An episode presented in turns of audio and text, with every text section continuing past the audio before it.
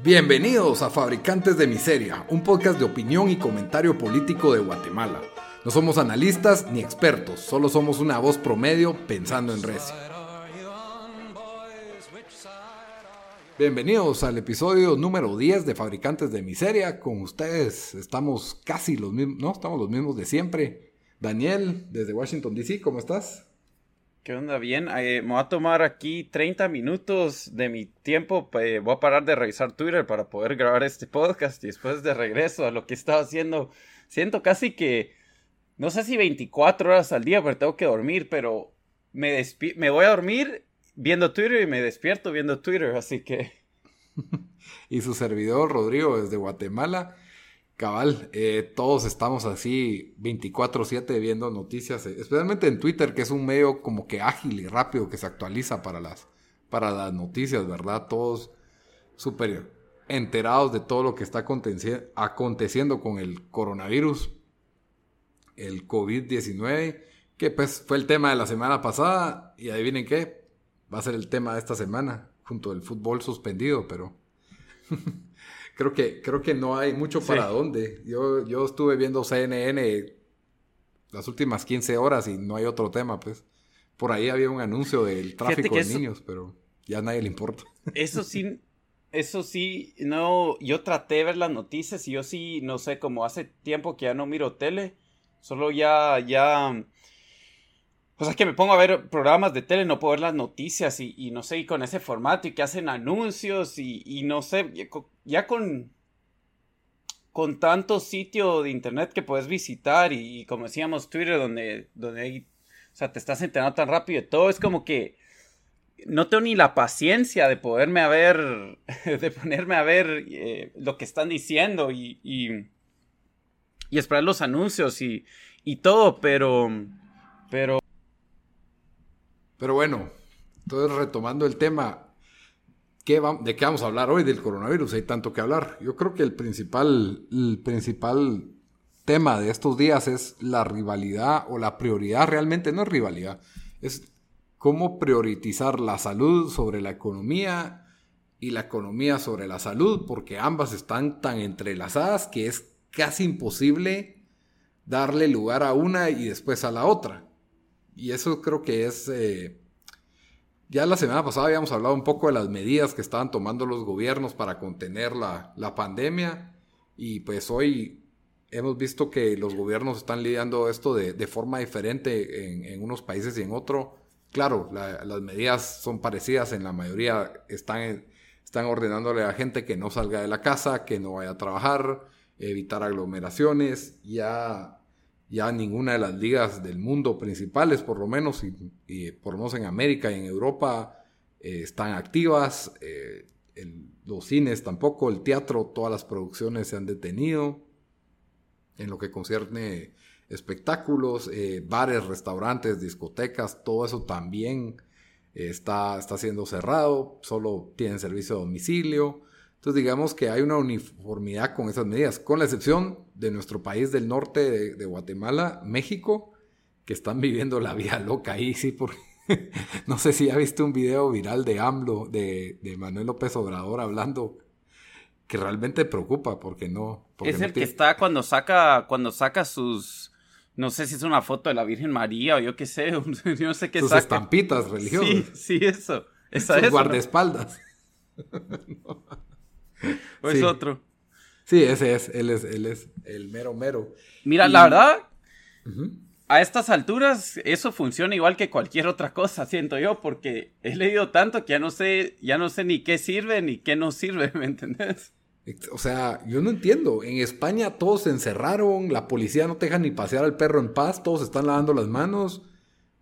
Y sigue subiendo el número de muertes, sigue subiendo el número de casos y ya no, no, no se están dando abasto el hospital en Madrid, eh, en Barcelona, en otros lugares. Creo que hay mucha gente molesta con Madrid porque todos los recursos están yendo a Madrid y entonces están quedando desabastecidos otros lugares. Queja de los.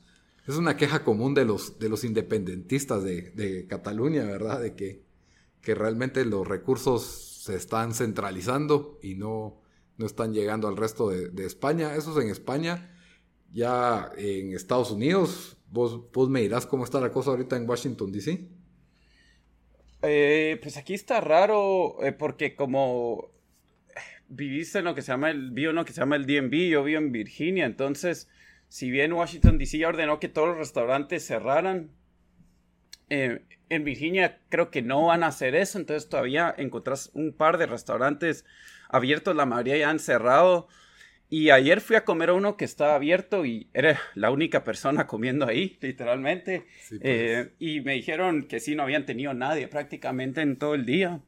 Eh, y después un montón de otros restaurantes, me imagino que han cerrado porque les sale mal los costos así que mantener, que tener gente trabajando ahí, cuando lo más que van a hacer es, es em, Espantar pues no- moscas. no, pues sí, o sea que, que, que tal vez unos 300 dólares en un día, que, que no es mucho, ¿verdad?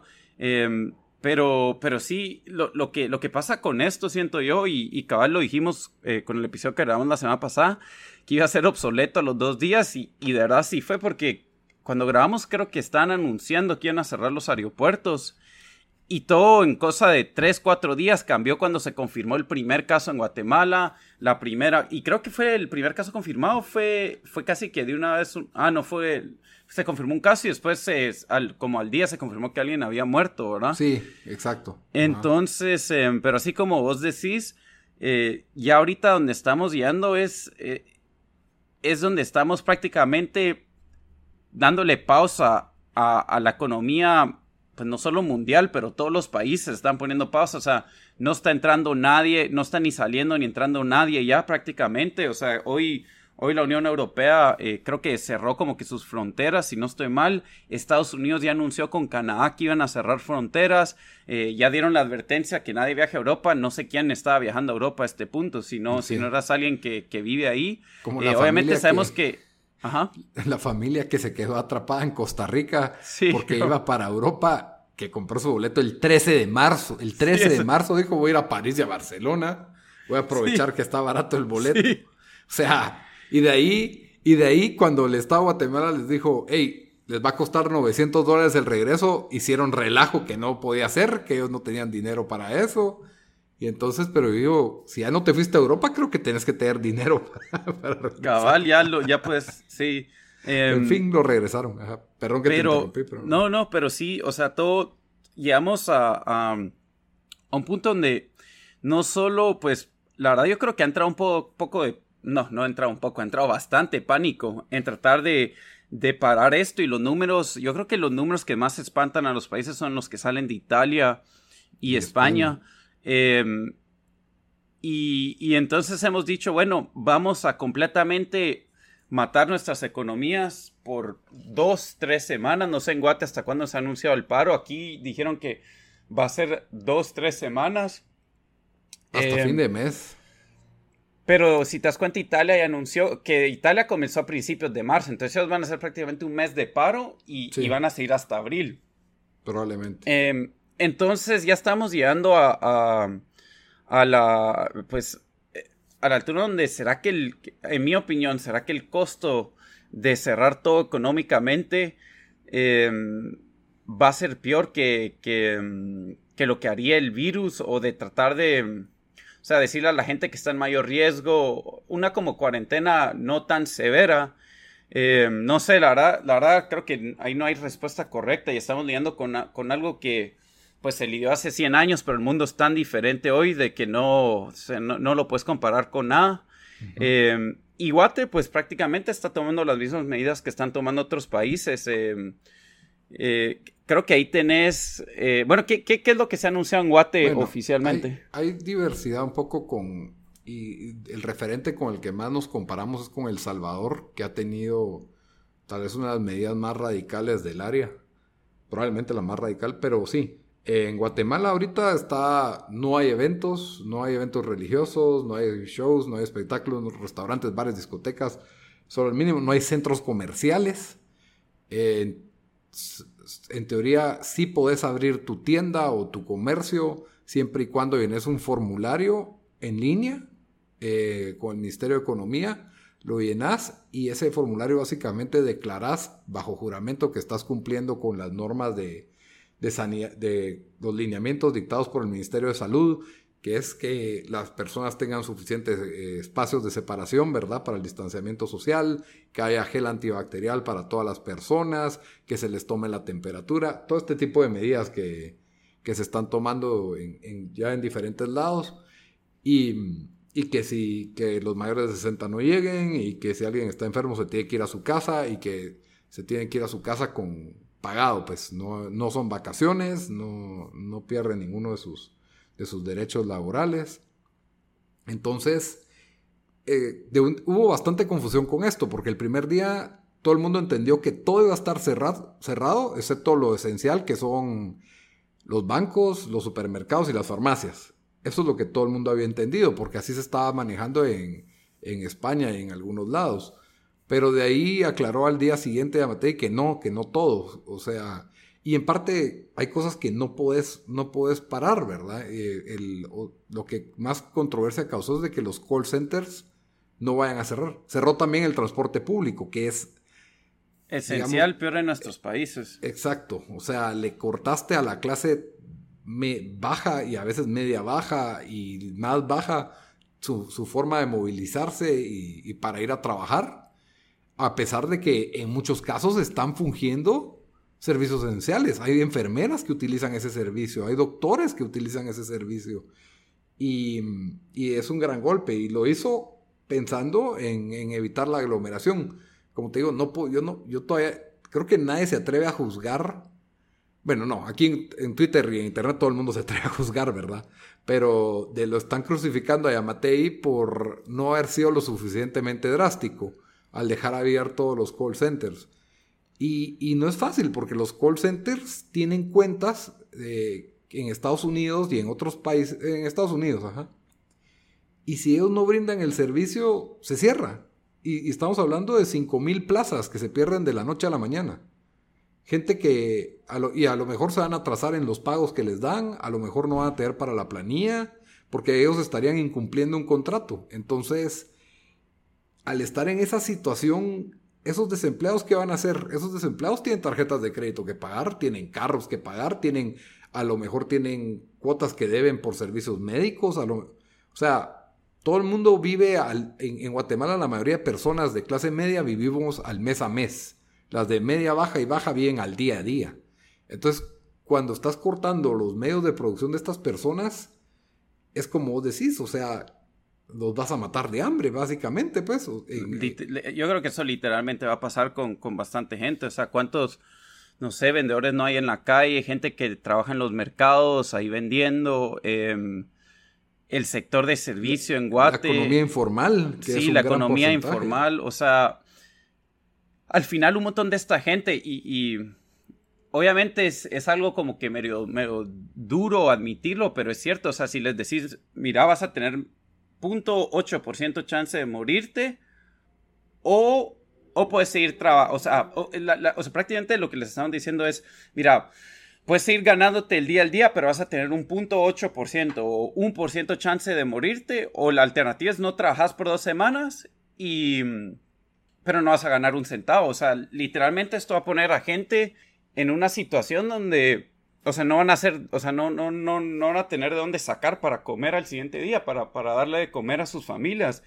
Entonces, yo lo miro aquí, em, porque yo estaba leyendo aquí, he leído, bueno, como, como ustedes, los que nos están viendo como vos, N cantidad de artículos, de que casi el 50% de la gente que trabaja en hoteles eh, va a perder su, su trabajo, ya están saliendo un montón. Eh, había leído aquí una noticia que una eh, unos cafés aquí que tiene, tenían 200 empleados, ya tuvieron que expedir a 180, eh, varios otros lugares han cerrado. O sea, si aquí, y aquí por lo menos tenés eh, que te va a dar, ¿cómo se llaman los, los beneficios de, unemployment benefits, verdad? Pues. Que eso me, te va a ayudar un poco.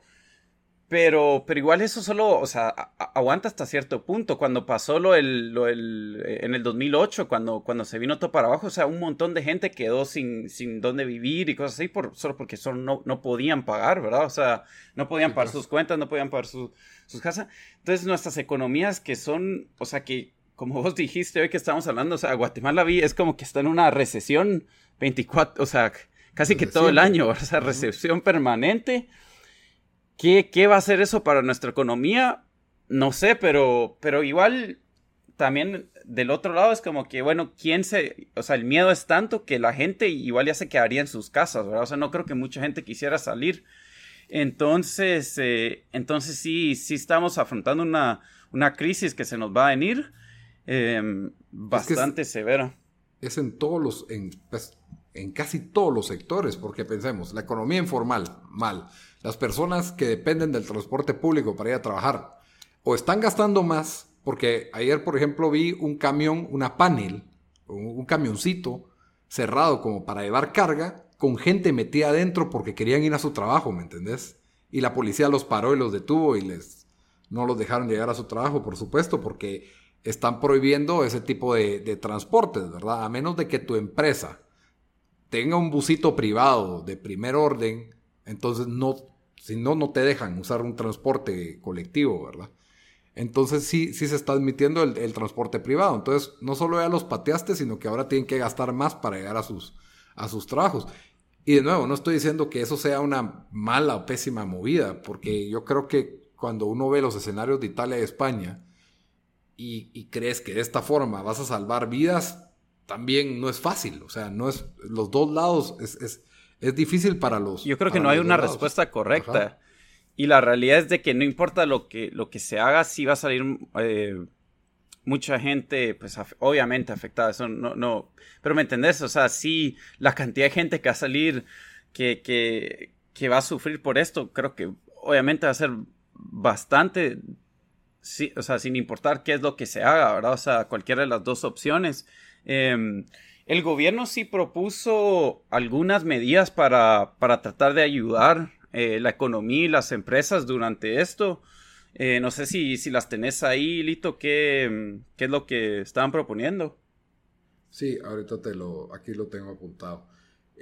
La cuestión era que, eh, bueno, un buen ejemplo para antes de entrar es, por ejemplo, Nayib Bukele, el presidente de El Salvador. Él hizo una, más o menos cinco propuestas y las quería comparar y creo que es lo que, pues, en, Estados Unidos oía el rumor que le iban a dar mil dólares a cada persona en efectivo, como para paliar la crisis. En, El Salvador, que estaba ordenando a los bancos a no cobrar, a, dar un periodo de gracia de tres meses para el cobro de todos los pagos de hipotecas, de préstamos, a las tarjetas de crédito, a los servicios de agua, luz, internet. Todos ellos te tienen que dar tres meses de gracia y esos tres meses los vas a los los vas a pagar en los próximos dos años. Ese es el, arreglo que, quiere, que, se, no sé si ya se implementó en El Salvador. Y, ante esa medida bastante popular, y yo no sé qué tan eficiente es porque no soy precisamente un economista, el, Estado de Guatemala pues también trae sus, sus cinco propuestas, ¿verdad?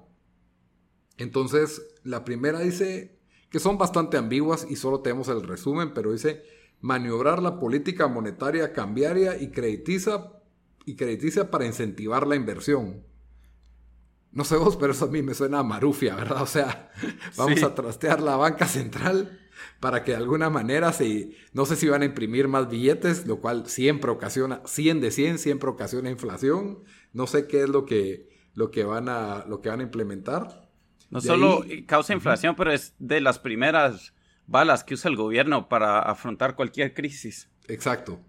De ahí el financiamiento para las pequeñas y medianas empresas por medio de un fondo de garantía con el crédito hipotecario nacional. Eso es facilitar créditos por medio del Estado, pero ¿quién se va a meter a una deuda después de salir a una recesión? Bueno, en algo puede ayudar y tal vez ayuda pues para levantar negocios o para abrir negocios. Eh, por supuesto, generados por el Estado y manejados con dinero del Estado. De ahí un aporte para la creación de un fondo de vivienda popular con el Instituto de Fomento de Hipotecas Aseguradas, el FHA, y la Municipalidad de Guatemala. Si te das cuenta, esto venía un esa, es la propuesta. Ajá. Esa, esa, suena muy parecida a lo que ya veníamos hablando de una, de una nueva iniciativa de vivienda popular, ¿verdad? Sí, y no sé eso por qué lo miran como algo que va a reactivar la economía. Yo creo que hasta, hasta cierto punto se debería tomar un segundo plazo para o sea, si vas a ayudar, lo primero que le va a importar a la gente es, hey, ¿qué, ¿con qué dinero voy a comprar comida, verdad? Pero... ¿Con qué voy a pagar las cuentas? No, sí. ah, voy a comprar una casa. Sí. cabal. No creo que nadie va a estar pensando en eso si no te das trabajo o cosas así. Sí, de ahí definir los proyectos a ejecutar por el Ministerio de Comunicaciones, Infraestructura y Vivienda en obras estratégicas. De nuevo, esto es ambiguo, pero es más dinero al Estado para construir ciertas cuestiones que de alguna manera van a reactivar la economía. No sé, tal vez una megacarretera que nos ayude, que no es una, o sea, una carretera no es mala de por sí, pero no se me hace una medida para paliar de forma emergente la, la economía. Y cinco, promover el portafolio de proyectos de inversión bajo el concepto de alianza público-privada. Ahora, Yo no habría que ver los detalles de esto, pero a mí no me genera nada esperanzador. Tal vez porque me genera más esperanza las propuestas del, presidente de El Salvador, tal vez más populistas, no sé si son realistas de todas formas, que, que estas cosas, pues, porque yo aquí solo miro que el gobierno va de forma discrecional usar más fondos con el propósito de mitigar el impacto económico de esta, de esta recesión o super recesión que se viene, ¿verdad? Em, sí, la verdad, eh, bueno, iba a mencionar lo que se está haciendo aquí, pero es tan difícil comparar porque estás, o sea, no estás comparando, o sea, no, no, no, no estás comparando lo mismo, ¿verdad? O sea, la, economía aquí es obviamente más avanzada y va a ser diferente, pero aquí lo que, lo que se ha propuesto es Em, que se va, a dinero, se va a dar dinero prácticamente a las industrias más afectadas por eso. Eh, según el plan que he leído, no se detalla exactamente cómo lo va a hacer, pero me imagino que va a ser toda la industria de, eh, turismo y, también, eh, pues, a, la industria, em, me imagino de, bueno, los aviones, todas las compañías de, todos los airlines y toda la airline industry, todo eso. Em, pero también aquí se va a incluir que se va, que cada americano va a recibir 1.200 dólares eh, del gobierno, un cheque del gobierno, eh, como para ayudarlos, que igual no sé qué tanto ayudaría. Eh, y un montón de otras propuestas. Bueno, ya, ya, ya la Reserva Federal bajó los intereses a cero para tratar de que, y, y, habilitó cierto dinero que, se, que sigue yéndose a los bancos. Pero yo, a mí lo que más me interesa que, haría, que, tal vez lo, que, lo que dijo la propuesta de Guate es eh, cómo piensan ayudar a todos los negocios que prácticamente están forzando a cerrar y que van a perder, eh, pues, dinero, que van a perder comercio por eso. Eh, ¿Han anunciado cómo se va a hacer eso, no? No, o sea, realmente esta fue una propuesta que llegó al Congreso con la que parece que varios diputados están de acuerdo, aún no, no se ha aprobado. Solo fue el, el, presidente llegó a el presidente llegó a presentarla, donde por cierto saludó de mano y beso a la mitad del Congreso. lo cual una gente dice es que qué idiota, que qué mal ejemplo, y otros es, bueno, si infecta a todo el Congreso no sería algo tan, tan malo, pues. el pueblo no se va a enojar con él, así que, así que no está mal, pero bueno, dejando eso de, dejando eso de lado, no, no veo yo que haya más que... Eh, bueno, sí hablo ahorita de, las otras cuestiones de emergencias, lo de abrir un nuevo hospital, un hospital improvisado en el Parque de la Industria, eh, la compra de más ventiladores, de más camas para que puedan tener capacidad de cuidados intensivos, toda esta cuestión. Y de ahí, para los más vulnerables, sí se estaba hablando en por ejemplo, el caso de, esta, este municipio, San Pedro Zacatepeques, ¿verdad? Donde los tienen básicamente encerrados y no están trabajando. Es un municipio que, se dedica gran parte del municipio a, las maquilas y no están trabajando, los mandaron a cerrar en este momento y, es gente de escasos recursos. Entonces sí están viendo cómo gestionar ayuda a nivel víveres, ¿verdad? O sea, ayuda para que puedan comer hoy, ¿me entiendes? Pero de ahí no hay otras medidas que uno diga, mm, eso podría ayudar a la economía. Yo, para mí, la línea que debería tirar el gobierno ahorita debería ser dar plazos de gracia con el pago de impuestos, devolver créditos fiscales. Ahora, eso, no se había anunciado, porque eso también lo anunciaron aquí en los estados de que van a aplazar creo que 90 días el, eh, para pagar impuestos, que iba a ser ahorita en abril. de momento el IC sí dio tregua con el pago de las cuotas. Mientras tanto, la SAT sigue hasta fiscalizando que estés pagando. Eh, entonces, la SAT no está colaborando en nada con esto, no están dando periodos de gracia. Los plazos para responder y oponerse siguen siendo los mismos, a pesar de que el organismo judicial está funcionando. Decir a medio motor es una exageración. O sea, entonces sí hay bastante. Siempre funcionan a medio motor. pues ahorita saber ni a cuánto están funcionando. Cada a qué capacidad están funcionando. Entonces, es, es, yo creo que estas, estas medidas solo, solo que propuso el presidente no, no me dan ninguna confianza, la verdad. Solo se me hace más, más dinero discrecional, más para el Estado, para proyectos que algunos serán semi exitosos y otros van a ser un completo fracaso y se van a quedar a medias, pues. Eh, creo que debe haber un, beneficio más directo, quitar aranceles, ah, quitar aranceles a las donaciones que vienen de otros países, eh, agilizar todo tipo de, registros sanitarios, certificados sanitarios, o sea...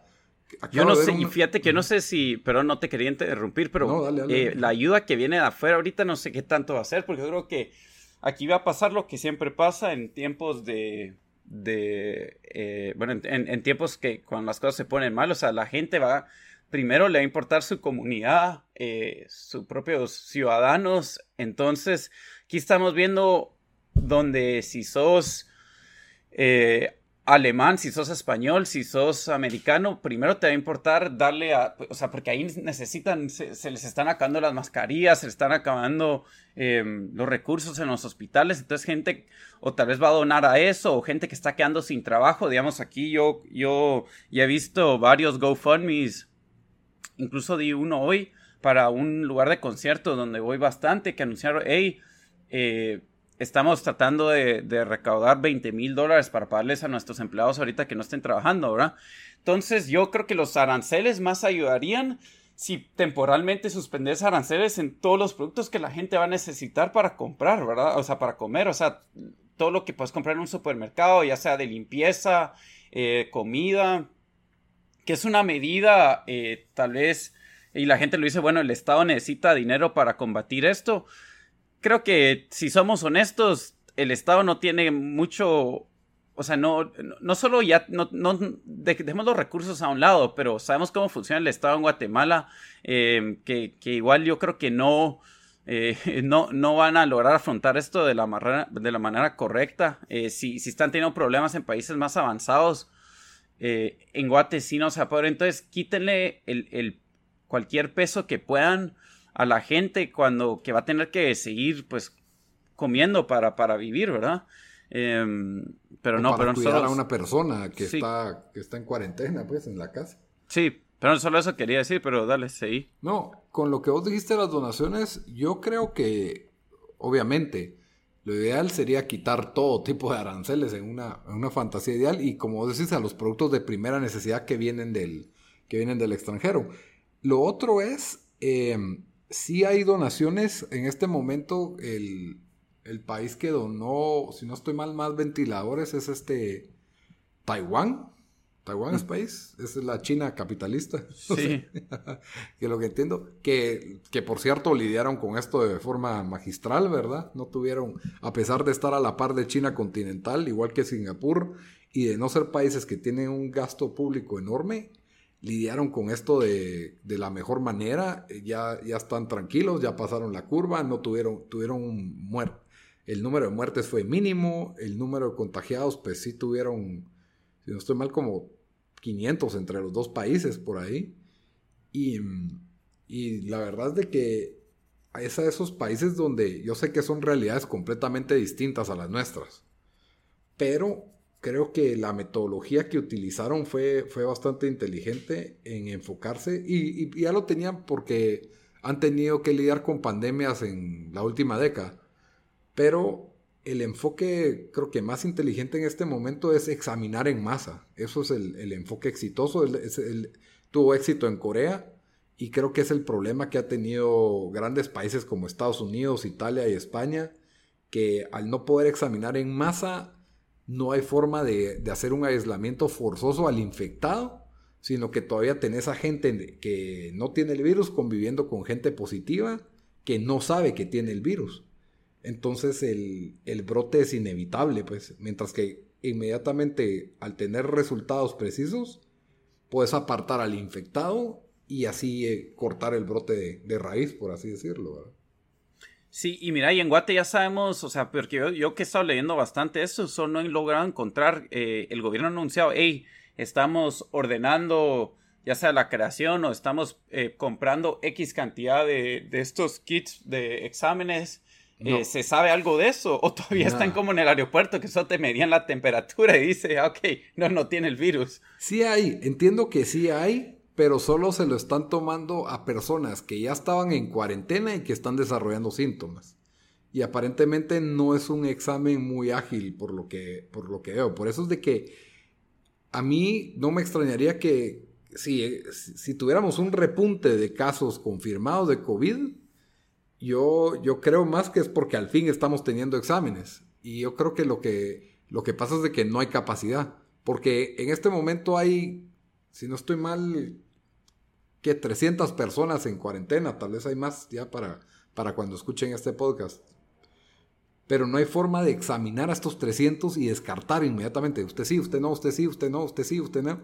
Para que es, porque los tenés en cuarentena y entonces ¿qué pasa? Tenés a gente no infectada viviendo con infectados. Entonces tarde o temprano estos se van a, se van a infectar y va a crecer el número ahí, a pesar de que tal vez esos 300 ya no van a seguir contagiando externos, que es bien difícil controlar eso, ¿verdad? Creo que, creo que tuvimos ambos, eh, conocemos de gente cercana a nosotros que la cuarentena es un, es un procedimiento bastante informal. Te mandan a tu casa y te hacen una llamada una vez al día para, ver si estás en la casa. Esa es la cuarentena. Sí, eh, literalmente Sí, o sea, pues. conocemos de gente que regresó hace, hace poco y, y, no le, no, o sea, porque hicieron el gran show eh, en, televisión diciendo, sí, vamos a hacer cuarentena, eh, que la gente les vamos a dar seguimiento, pero si es una cuarentena em, voluntaria, bueno, la verdad yo no creo que tampoco debería ser tampoco debería ser así, eh, o sea, que vas a mandar policías a la, casa de la gente, pero...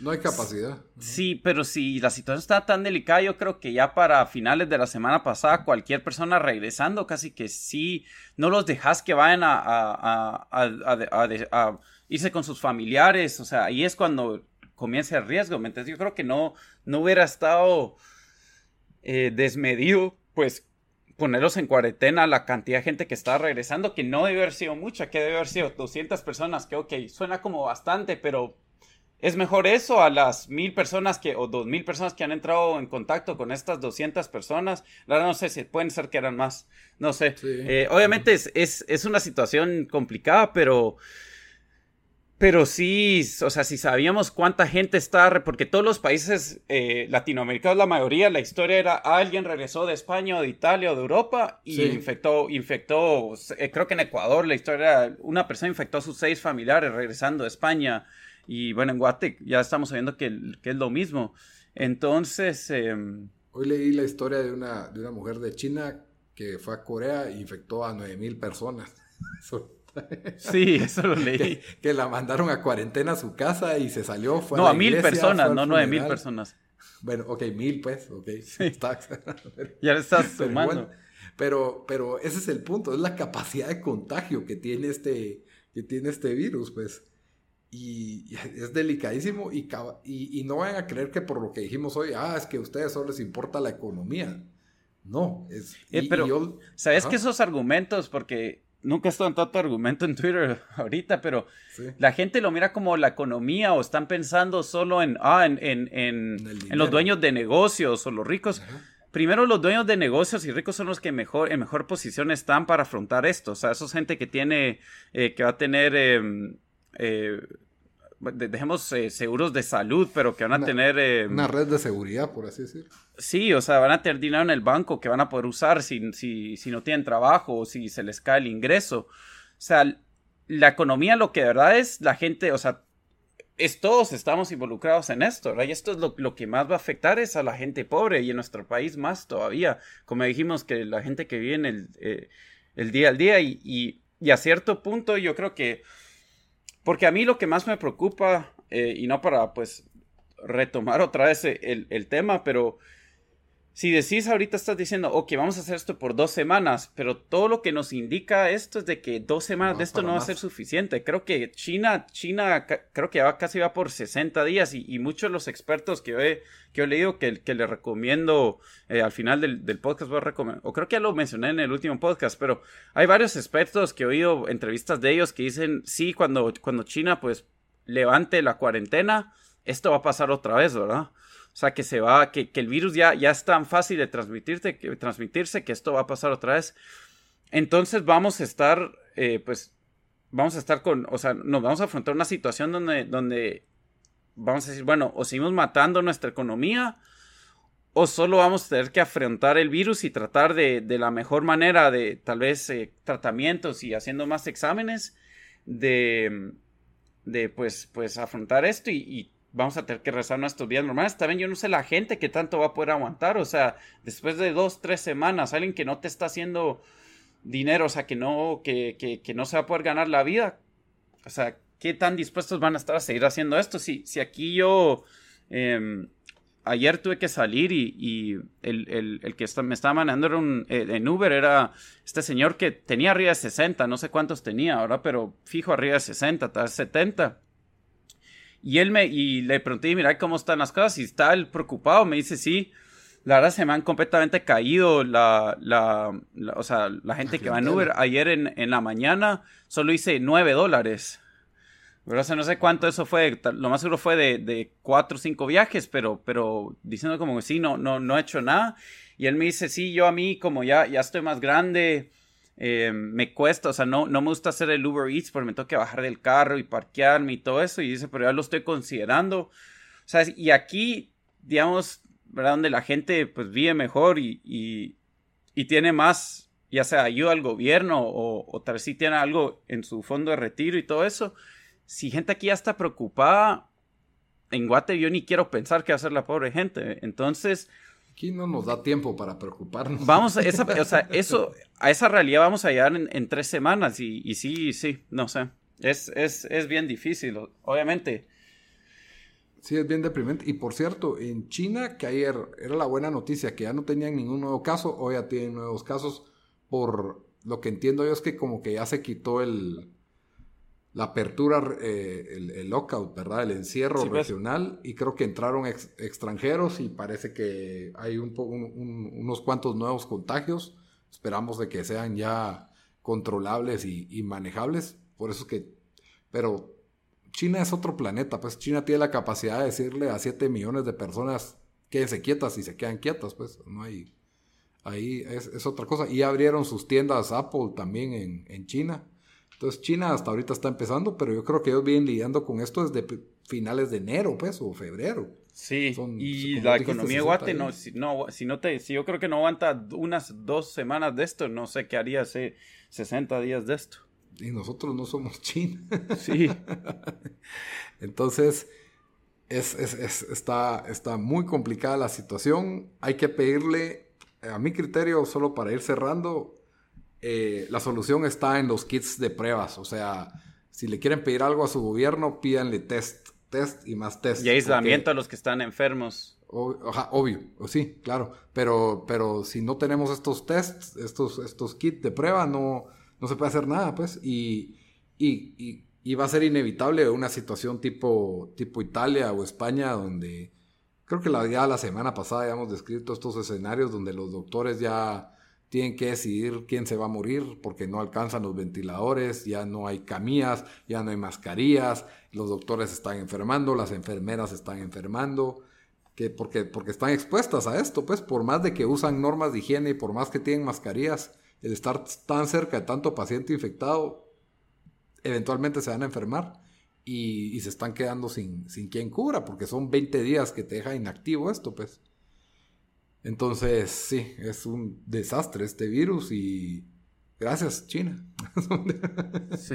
Me van a decir racista ahora porque dije eso, pero, pero sí, o sea, el virus se originó ahí, entonces es como la fiebre española. ¿por qué le la verdad, hay, un buen video que compartí de, eh, que creo que te compartí de Vox, de, de por qué siguen saliendo las, las, las, em, ese tipo de, enfermedades de, o virus de China y es, y es porque todavía comen eh, pues bastantes animales que no deberíamos estar comiendo, que tienen alto riesgo de tener este tipo de...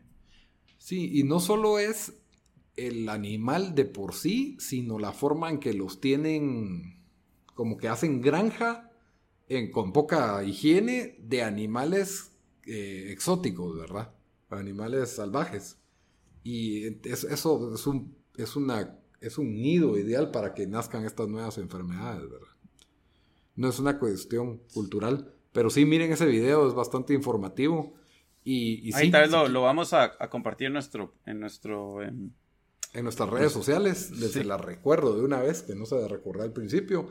Estamos en Facebook y en Instagram como Fabricantes de Miseria. ¿Y cómo se llama ahora nuestro nuevo tweet, Dan?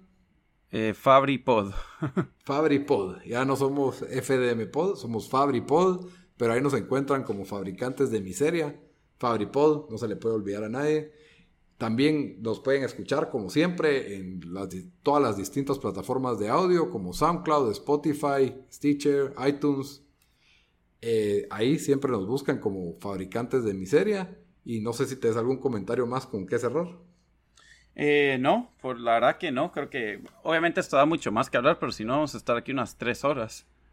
Sí, y, otra mi recomendación de la semana es limítense el tiempo del teléfono viendo noticias del coronavirus. Digan, voy a ver 15 minutos cada dos horas o media hora cada dos horas. O sea, o solo va a tener ansiedad y la verdad no hay mucho que puedan hacer más que exigirle a sus gobernantes eh, mejores cosas, mejores medidas y Ahí sí que pídanle a Dios, ¿verdad? sí. Bueno, hasta la próxima, Dan.